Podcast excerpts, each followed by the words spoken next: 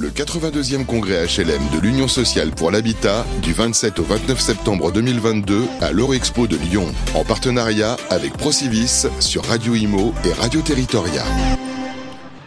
bonjour les amis, et voilà, c'est la fin. 82e, alors ça fait pas 82 fois qu'on vient ici au congrès, je rappelle, mais c'est quand même le 82e congrès de l'Union sociale pour l'habitat deux congrès qu'on appelle le congrès HLM.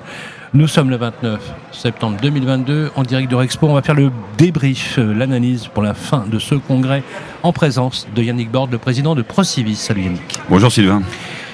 Alors, Yannick, vous sortez, euh, euh, vous sortez de la plénière, vous avez écouté le ministre. Alors moi, je brûle de vous poser la question. Il y a du nouveau? Il y a, y a de l'info? Il n'y a pas vraiment objectivement. De, objectivement, il n'y a pas vraiment de nouveau, si ce n'est de nouveauté, si ce n'est qu'il y a eu un discours très favorable à la volonté de travailler de façon très étroite avec le monde HLM, ce qui n'avait pas nécessairement été le cas euh, de façon aussi affirmée, aussi claire sur euh, les congrès précédents. Euh, on a un ministre qui connaît bien le secteur, qui est sensible, je crois, attentif. en tout cas, il l'a bien exprimé. Voilà. Par contre, si on veut des annonces et si on voulait des, des réponses à de nombreuses questions qui se posent aujourd'hui, je pense que c'est encore un peu tôt ministre qui arrive euh, avec un PLF qui était un peu préparé par ceux d'avant. Donc c'est toujours le premier PLF d'un nouveau gouvernement, toujours un petit peu compliqué, euh, mais qui a entendu aussi sans doute pendant les trois jours sur lesquels il a été, auquel il a participé, un certain nombre de messages, un certain nombre d'inquiétudes, un certain nombre de questions, un certain nombre de déceptions. Euh, voilà, donc maintenant à, nous, avec lui, de, travailler dans le concret sur ce qui peut se passer pour essayer de commencer à ralentir cette crise du logement qui devient préoccupante, qui devient une vraie crise sociale, euh, et à laquelle il va falloir, je pense, amener des réponses très concrètes de façon assez rapide. Très concrètement, effectivement, on a pu observer qu'il n'y avait pas franchement d'annonces euh, qui marquaient, on va dire, euh, habituellement peut-être le Congrès, un, mot, etc. D'aucuns, certains même pourraient regretter d'autres ministres précédemment passés par ici dans le PLF, parce que si vous me permettez de mettre euh, dans le PLF, est inscrit euh, une ponction significative euh, sur la trésorerie d'Action Logement. Ce qui a fait couler, vous le savez, hein, beaucoup, beaucoup d'encre.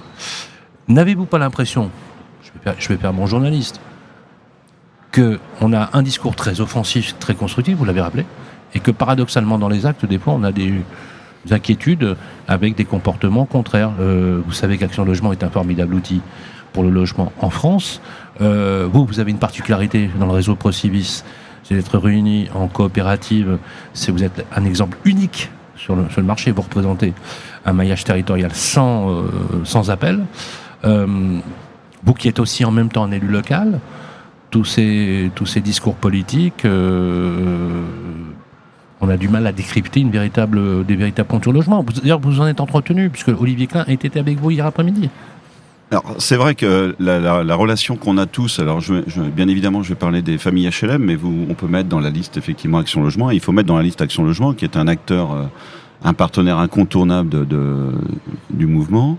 Euh, on, a ce, débat et cette relation un petit peu permanente de, discussion avec les ministres successifs qui se sont plus ou moins bien passés, même s'il y a eu parfois des, moments de tension très fortes les discussions ont pu avoir. Et puis à la fin, il y a l'arbitrage budgétaire, l'arbitrage du plan du plan PLF, euh, voilà, où euh, des choses nous sont favorables, d'autres nous le sont moins. Alors c'est vrai que cette année, il y a une tension sur le sujet action logement légitime, parce que je pense que c'était pas la négociation de départ, donc il y a un arbitrage qui n'a pas été favorable au secteur du logement, en tout cas à Action Logement.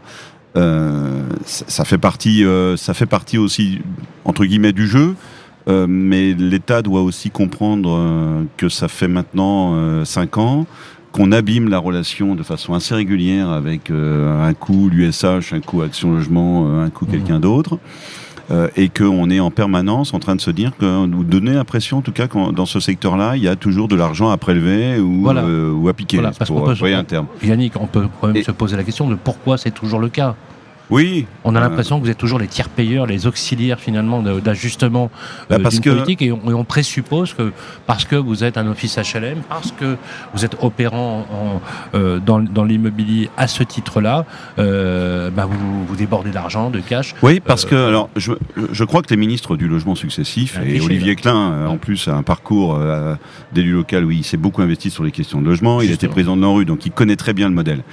Mais euh, la, la difficulté peut-être qui est celle de notre secteur d'activité, c'est qu'on a parfois dans nos interlocuteurs et notamment ceux qui ont un regard purement financier sur le dossier, ils ont une facilité à, à détourner l'analyse en disant euh, c'est un secteur qui regorge de fonds propres, de liquidités, de C'est ça. capacité, etc. Il en crée- regorge pas. C'est le modèle qui nécessite qu'il y ait cette euh, force de fonds propres et ce besoin de fonds propres. Et aujourd'hui, ce qui est compliqué dans le modèle, dans le modèle économique à, à faire partager pour nos détracteurs, euh, c'est que c'est pas demain matin que les organismes HLM, qu'Action Logement ou je ne sais qui euh, aura un problème immédiat de liquidité ou de fonds propres. C'est après-demain. C'est après-demain parce qu'on est nous sur des mécanismes et des circuits économiques qui sont des circuits longs, des temps longs, qu'on est sur des structures et un métier qui est mécaniquement euh, consommateur de fonds propres et mobilisateur de fonds propres. Et les fonds propres, on les mobilise pas pour euh, 18 mois, on les mobilise pour 40 ans. Et donc, on pousse devant nous, si on raisonne à un instant T sur une situation de bilan d'une structure euh, Mhm. immobilière, euh, avec quelque chose qui est complètement erroné par rapport à, à sa vraie vie et à son engagement et à son cycle de production. Et ça, euh, ceux qui, qui veulent du mal euh, au monde HLM ont une très grande facilité à utiliser ça. Et je pense qu'un de nos enjeux, nous, dans les prochains mois, c'est de trouver euh, peut-être une forme de communication un petit peu différente sur qu'est-ce que c'est que le modèle économique qui est le nôtre euh, et comment ceux qui veulent nous soutenir se l'approprient. Je pense notamment aux élus locaux qui sont peut-être un peu loin parfois de cette euh, approche-là pour faire en sorte qu'ils ne soient pas fragilisés de façon durable, ce qui entraînera mécaniquement à moyen et, peut-être plus long terme euh, des crises beaucoup plus fortes. Alors, vous avez po- posé le mot crise. Euh, les indicateurs actuels sont pas extrêmement euh, positifs, si on peut le dire comme ça. Et ils se préparent. Alors, bien sûr, personne ne. bien malin, celui qui dira d'où et de quel côté la- l'allumette euh, sera craquée pour allumer la mèche, mais quelque part, on a l'impression qu'il euh, se produit des choses. Tout à l'heure, nous avions euh, ce matin euh, Jean-Yves Manot de la CLCV, qui est quand même un ancien parlementaire et qui connaît très très bien le sujet, qui lui, alors lui, c'est très clair, hein, on, va droit dans le mur, puisqu'effectivement, on n'est que sur des avis et des contraintes opposées entre un discours finalement du gouvernement euh, successivement euh, qui ne tient pas son engagement. Alors je reprends, euh, puisqu'on débriefe les paroles de Fabrice Le Sachet, président de 3F, euh, qui dit que voilà, Action Logement avait tenu ses engagements, l'État non. Mais on, quand on interroge vos homologues aussi dans le monde globalement du logement social, euh, je prends le sujet de la RLS par exemple, mais je peux prendre aussi le sujet de la transformation euh, pour aller vers une plus grande sobriété énergétique. On a des vrais sujets de financement structurel, vous l'avez rappelé. Euh, je ne peux pas résister à poser ces questions. Est-ce que vous les connaissez, les ministres, vous les connaissez tous, vous les avez rencontrés, vous, vous êtes aussi un élu local, vous vous êtes rompu à cela. Euh, Est-ce qu'il n'y a pas de façon euh, récurrente une volonté de, je ne vais pas dire de détruire le mouvement HLM, mais de, de, de, de le reprendre, comme cette, euh, cette idée de, de reprendre la PEC avec l'URSSAF, par exemple. euh, c'est assez sérieux. Alors, je- je doute que ça arrive, mais Mais il y a toujours cette Voilà. musique, cette petite voilà, musique. voilà. euh, J'aimerais comprendre, moi je ne suis pas un politique, je suis un observateur de la vie politique. J'aimerais comprendre comment vous faites, vous les élus, pour vous y retrouver avec tous ces vents contraires. Alors, Il- d'ab- il- ce qui vous aime bien, Klein, hein. hier j'étais avec vous, avec lui, euh, moi, je- je vous regardais discuter, vous étiez très à l'aise. euh, euh, en plus, vous, vous parlez, vous parlez de son, voilà, son langue de bois, donc voilà. Oui, je sais pas si le fait que les gens m'aiment bien soit un atout pour, pour la Non, défense du du logement. Non, mais vous leur parlez facilement, voilà, vous je leur savez. parle assez facilement. Aujourd'hui, il y a Vous lui avez dit à Klein, à Monsieur Klein, je- Klein, je votre politique hier, du logement, elle est un peu compliquée à, à la être lisible. d'accueillir Christophe Béchu Oui, alors sur, le- sur le sang. Aujourd'hui, euh, c'est pas la crise du logement, c'est de multiples crises qu'on a. Avec de multiples causes. Ce qui est assez nouveau Ah, et ce qui s'est beaucoup accéléré ces 18 derniers mois avec les conséquences de la crise sanitaire, des crises géopolitiques, etc. Euh, et la crise économique qui, qui en découle. pendant le premier quinquennat d'Emmanuel Macron, on nous a, à de très nombreuses reprises, euh, rappelé la volonté de choc de l'offre. Bon, manifestement, ça n'a pas marché. Euh, ces derniers temps, on, est sur toute l'ambition climatique et tout le monde s'approprie. Et, moi, je, je, trouve que sur ces deux jours qu'on vient de passer, il y a une prise de conscience, une envie, une volonté d'innovation, une dynamique sur toute la réflexion autour de la précarité énergétique, de construire la ville différemment, qui s'est énormément accélérée. Après, effectivement, on rentre dans un cycle là, ou dans, dans un moment où on a une, un brouillard qui est assez épais sur comment est-ce qu'on va arriver à conduire tout ça à deux niveaux. Le premier niveau, c'est est-ce qu'on a l'outil de production qui permet aujourd'hui de construire du logement et de répondre à la transition énergétique du parc existant dans les volumes qui sont devant nous? C'est-à-dire, est-ce qu'on a les entreprises du bâtiment, est-ce qu'on a les expertises, est-ce qu'on a la compétence, etc. Et puis, bien évidemment, la question du financement. Alors la question du financement, moi je suis un élu local, vous l'avez rappelé, je, je, je pense qu'il ne faut pas qu'on qu soit en permanence à, à réclamer à l'État. Faut pas qu'on commence à construire notre relation avec l'État en lui disant on a besoin de ci, on a besoin de ça. Faut qu'on commence à reconstruire une relation avec l'État. Et quand je dis on, c'est pas uniquement le monde HLM. Moi, j'ai fait un petit papier il y a quelques jours en disant il faut que chacun arrête d'y aller avec ses revendications. Et je mets un peu toute la filière. Hier, on a ici autour de cette table, avec un de vos confrère, Sylvain, euh, échanger avec Pascal Boulanger. Je pense que la Fédération de la promotion immobilière doit venir autour de la table. L'USH doit être autour de la table. Des grands réseaux euh, d'administration de biens, de gestion de, gestion de patrimoine, de gestion d'actifs ah, doivent être autour de la table. Les élus locaux doivent être autour de la table. Et il faut qu'on parte sur la même ligne de départ. On est bien d'accord que c'est ça le contexte aujourd'hui. C'est là où on veut aller.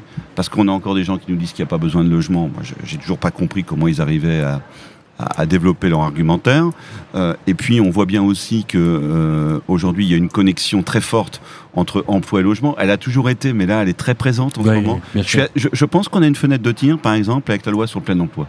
S'il y a la loi sur le plein emploi qui est à, à la programmation pour la fin de l'année ou l'année début de l'année prochaine, euh, n'a pas un volet logement musclé pour dire que oui, on pourra développer de l'emploi à tel endroit. Oui, les entreprises, on va peut-être trouver des formules pour qu'elles puissent recruter plus facilement, accueillir des salariés différemment. Mais si derrière on ne sait pas les loger, ça servira pas à grand chose parce qu'on n'aura pas de résultat.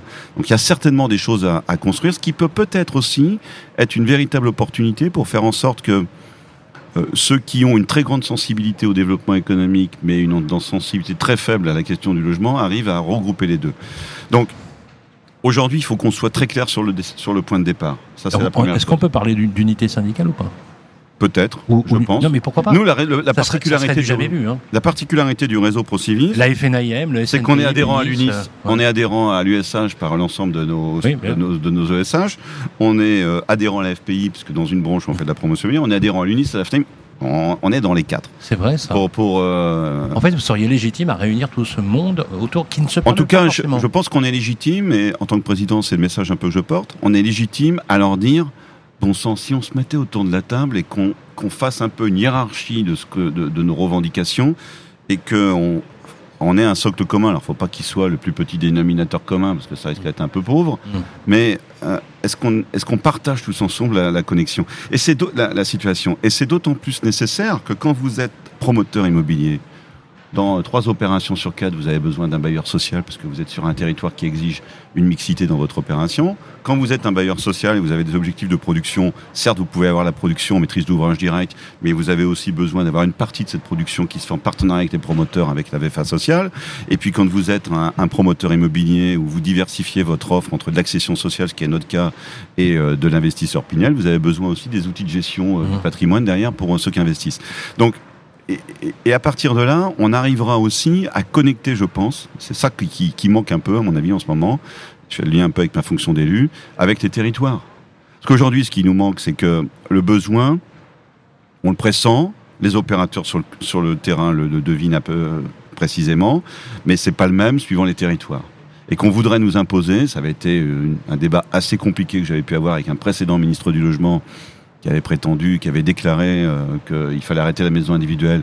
Moi, je lui avais dit qu'il y avait des territoires, c'était des territoires quasiment 100% de maisons individuelles. Par contre, on devait travailler sur une densification nouvelle, avec des formes urbaines nouvelles, avec le respect de l'objectif de zéro artificialisation sur de la maison individuelle, mais qu'on ne pouvait pas, dans une politique publique, aller à 100% à l'inverse de ce que le citoyen voulait. C'est une évidence. Donc, tout ça, il faut, il faut que les, les, acteurs professionnels se, se concertent un peu et partagent, je pense, certaines visions, et après les descendent sur les territoires pour qu'on puisse euh, euh, les adapter parfaitement à l'ensemble des territoires. On ne ferait pas la même chose à Châteauroux, à Valence euh, et à Lyon. Il y a une évidence absolue. Dernière question.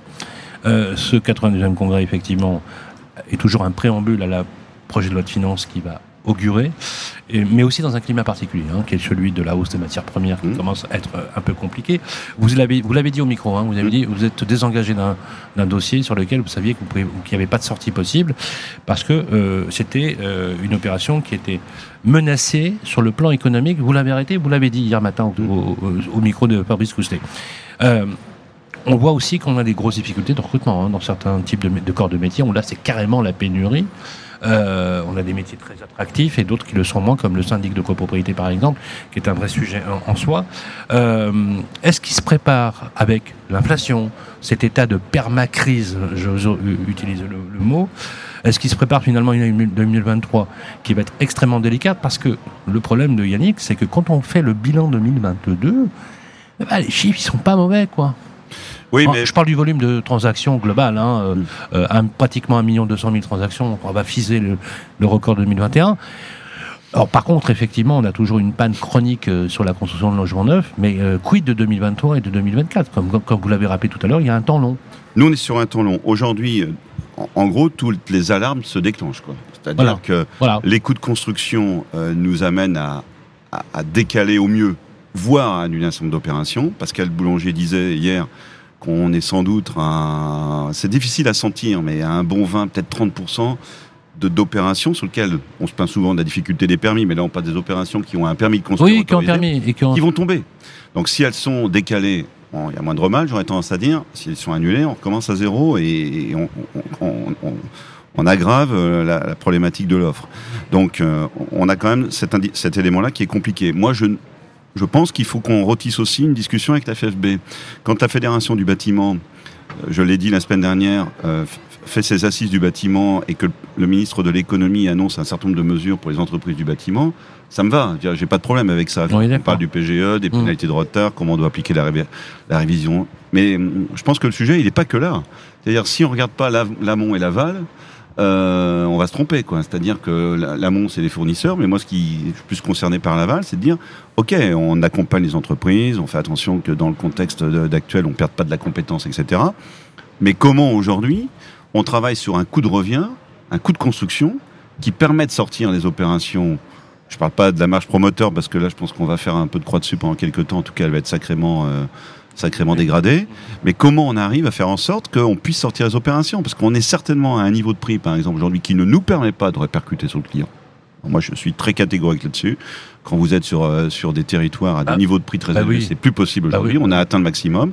À côté, on a quand même un phénomène, même si ça reste des niveaux de taux d'intérêt encore très compétitifs. On est en train d'hurler parce qu'on arrive à des taux d'emprunt à 2,5 ou 3% moi, quand j'ai commencé il y a 30 ans, on était à 10%. Donc, euh, et quand on descendait à 5 ou 6, on était très content. Donc, euh, je pense qu'il y a, psychologiquement, il va falloir passer cette phase de hausse de taux.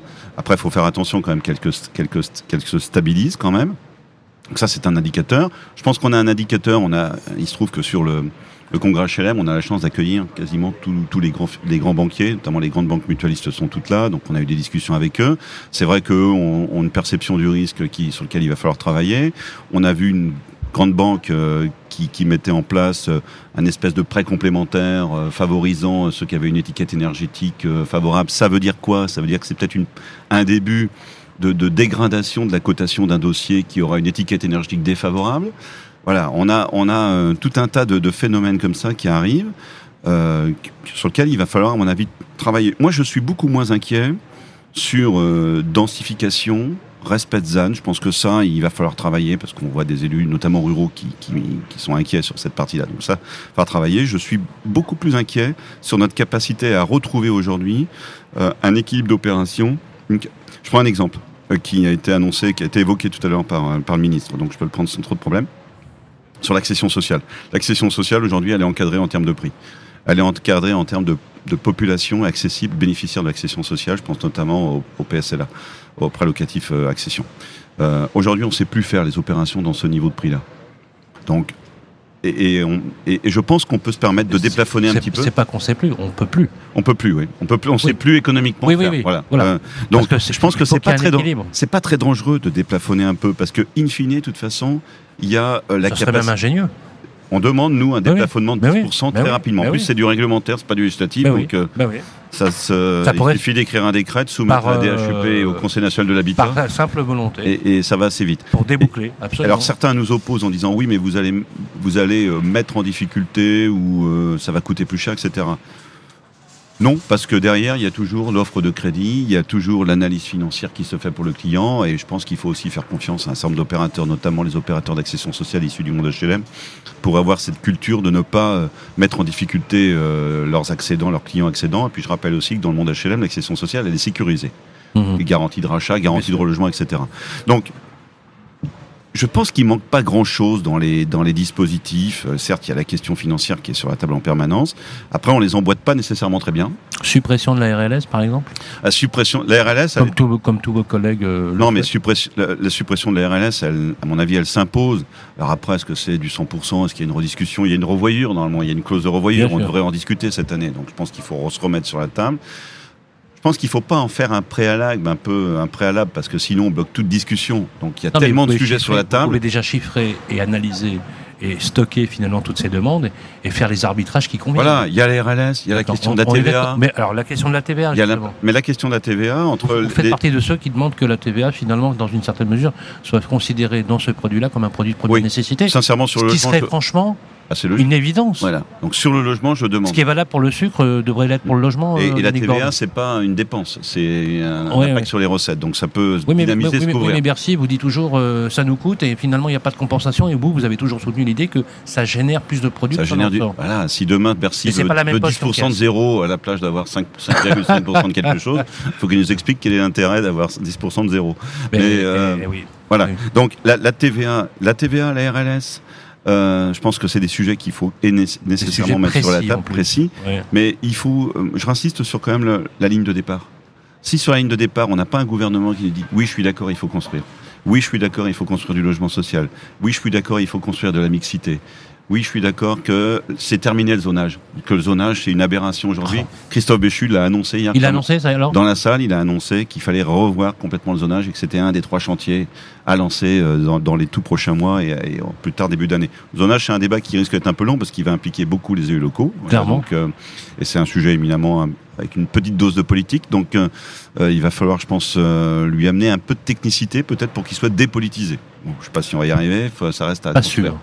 Pas sûr. Non, mais ça dépend Pas comment. sûr, mais j'ai l'impression que les élus locaux partageraient. Moi, tout je à serais votre avis. partisan quasiment d'une absence de zonage, sans revenir nécessairement euh, À la situation d'origine, sur lequel nous, promoteurs, on a fait beaucoup d'erreurs à un moment donné. Enfin, nous, pas nécessairement le réseau que je préside, en tout cas, je pas Non, l'impression à l'époque, mais, dans l'ensemble, on a abusé d'un certain nombre de choses. Yannick, on peut dire des promoteurs qui ont construit là où il n'y avait pas besoin de Il n'y avait pas besoin. Non, mais mais voilà. par contre, si vous dites, il n'y a pas de zonage, mais par contre, ça se contractualise avec euh, les territoires à travers les PLH, etc. Comme ce qui s'est un peu passé avec l'expérimentation du Pinel en Bretagne. Euh, C'est du donnant-donnant. Je pense que c'est du donnant-donnant. Et sur ce qu'on entend sur l'expérimentation Bretonne, tout le monde a l'air d'être content. Les opérateurs sont, Ah, mais a l'air- ça se passe ont l'air d'être plutôt satisfaits. Les Ah. élus, on attend les rapports là qui doivent nous dire comment. Voilà. Ah, les premiers indicateurs, en plus, vous n'êtes pas très loin. Euh, vous êtes au cœur du sujet. Donc, euh, non, ça Voilà. les Donc si on fait confiance, si c- cette- ce, ce- ce pays fait, enfin l'État dans sa centralité, on va dire, fait confiance aux élus locaux et que les élus locaux s'accaparent aussi la matière. Et cela, oui, absolument. c'est un sujet complexe parce que le logement c'est une matière un petit peu compliquée. Mais euh, je pense qu'on peut presque se passer de zonage. Euh, parce que faire du zonage aujourd'hui en disant la ville centre est dans une catégorie, la première couronne est dans une autre en termes d'aménagement du territoire, je pense qu'il n'y a pas plus pas plus inefficace. Ouais, c'est rebutoire. Donc euh, voilà. Donc on, on a quelques grands chantiers sur la table et si ces grands chantiers on les traite, je pense que derrière on a la déclinaison de tout le reste. Moi j'aimais une seule condition, je l'ai exprimé à, à Olivier Klein et aussi un peu à Christophe Béchu, c'est qu'une fois que c'est topé, c'est topé pour le mandat. Parce que parce que on, on peut pas continuer à faire du stop and go en essayant. Vous voyez, le taux zéro aujourd'hui, il s'arrête en 2023. Donc quand mes collaborateurs montent un programme, ils me disent Monsieur le, monsieur le Président, vous qui êtes dans les sphères, est-ce que Oui, vous pouvez nous dire qu'il y aura encore oui, du taux zéro Oui, mais 2024? Yannick, On topé, top pour le mandat de 5 top- ans. topé pour le mandat de 5 ans. Voilà. Donc, Voilà. euh, ça équivaut à, Stabilité. à avoir une programmation déjà euh, et une stabilité. C'est presque une programmation sans le dire. Hein, mmh. euh. Mais Olivier Klein a eu une remarque hein. là-dessus qui va un peu dans ce sens tout à l'heure. Il a dit, de toute façon, les mesures qu'on prend aujourd'hui, c'est certainement pas nous qui en verrons les effets. Et je pense que c'est excessivement important de rappeler ça, qu'on est dans ce cycle long. Ça vaut pour ça, ça vaut pour le modèle économique. Le ça mandat vaut pour professionnel n'est pas celui du mandat politique. Exactement. Et donc, le bon politique, entre guillemets, on peut toujours rêver dans une certaine mesure, il faut rêver. prendrait des dispositions pour les générations qui viennent ou pour le, le, le, le mandat successif ou celui qui prendrait euh, les choses. Encore faut-il encore faut-il avoir une euh, vision globale avec euh, un, pouvoir central. Hein, je fais allusion clairement à l'Élysée et à Matignon, qui, redécouvre quand même le fait que le logement reste, demeure un besoin de première nécessité. Ne trouvez-vous pas, et ce sera ma dernière question, que quand Jacques Castex a pris la parole euh, avant la nomination de, d'Elisabeth Borne, a dit, a reconnu que il s'était, c'était un besoin de première nécessité. Moi, je pense qu'il y a, il y a deux choses. Je reviens sur. Euh, c'est vrai qu'on a beaucoup dit que le président de la République n'était pas très sensible à la question du logement. Et il n'a pas démontré effectivement une grande. euh, C'est clair. Voilà. Mais Bah. comme on sait aussi que c'est quelqu'un qui est tourné vers l'économie, vers le développement économique, Mhm. bon, euh, je, je pense qu'il est aussi en capacité de. de d'intégrer euh, rapidement le fait que, je reviens sur ma loi euh, plein emploi, qu'il n'y a pas de développement économique sans logement. Moi qui suis un élu local, Mhm. cumule les deux fonctions. Je, je, je, je n'ose, je, je n'hésite pas à dire à quelques élus qui prônent dans leur politique locale le développement économique, euh, voilà, comme étant euh, l'étendard de leur action. Si derrière ils mettent pas le logement comme le deuxième étendard pour satisfaire la le premier, ça marche pas. Et comme de temps, quand de temps en temps on voit effectivement des élus qui ont une ambition de développement économique et qui à l'inverse donnent plutôt des signes de réfractaires à la construction de logements ou réfractaires à construction de choses sociaux, qui sont deux choses qui peuvent être un peu différentes. Je pense qu'il y a une contradiction phénoménale sur laquelle il va falloir qu'on mette un peu plus le doigt. Et puis le dernier sujet sur lequel, euh, pour, pour boucler un peu peut-être, c'est que nous on est sur euh, un paquebot qui est pas facile à faire à faire bouger. C'est-à-dire euh, le logement, c'est pas quelque chose avec une mesure du, du moment que vous pouvez agir très vite, sauf quand on est sur la demande. La demande, ça avait été fait en 2016. Exact. Il y avait un problème sur la demande. À l'époque, c'était euh, donc sous le gouvernement, la présidence de François Hollande. Il y avait eu un, un déplafonnement du prêt à taux zéro. C'était Emmanuel Cos qui était ministre à l'époque, et on avait tout de suite vu un effet sur la demande. Sur l'offre, c'est beaucoup plus beaucoup plus difficile. Donc, si sur ce quinquennat on a au moins réussi à inverser la tendance de l'offre, parce que je pense qu'il ne faut pas euh, rêver Absolument. à avoir beaucoup plus. On aura déjà fait un beau pas. Alors c'est vrai que ça, ré- ça répondra, ça, ça- confirmera ce que disait Olivier Klein il y a quelques minutes en disant euh, c'est sans doute nos prédécesseurs qui en verront les effets. Mais si déjà le gouvernement actuel et, les gouvernements de ce quinquennat arrivent à inverser la tendance, pense qu'on sera sur la bonne voie. C'est un bon cap. Et en tout cas, ce sera le débrief de ce 82e congrès. Ici, euh, en direct de Rexpo, avec nos partenaires de Procivis. Merci d'ailleurs, euh, au titre des équipes de Radio Territoria, de Radio Imo, de Web Radio Audition, à Yannick Bord et ses équipes, et Guillaume Maché et toute l'équipe, de nous avoir très généreusement accueillis. On se retrouve d'ailleurs sur le même plateau l'année prochaine, avec euh, effectivement toujours cette vigilance accrue sur le logement. J'en profite aussi pour euh, annoncer, bien évidemment, on l'avait déjà fait officiellement en septembre, la collection que nous menons ensemble avec Paul Civis pour justement continuer à vous alimenter en termes de contenu. Et c'est bien le sujet du jour. Merci Yannick Borde. Merci Sylvain. Voilà, bonne fin de congrès à toutes et à tous. Les podcasts, comme d'habitude, sont réécoutés sans modération sur les plateformes qui vont bien. Le 82e congrès HLM de l'Union sociale pour l'habitat du 27 au 29 septembre 2022 à l'Eurexpo de Lyon en partenariat avec Procivis sur Radio Imo et Radio Territoria.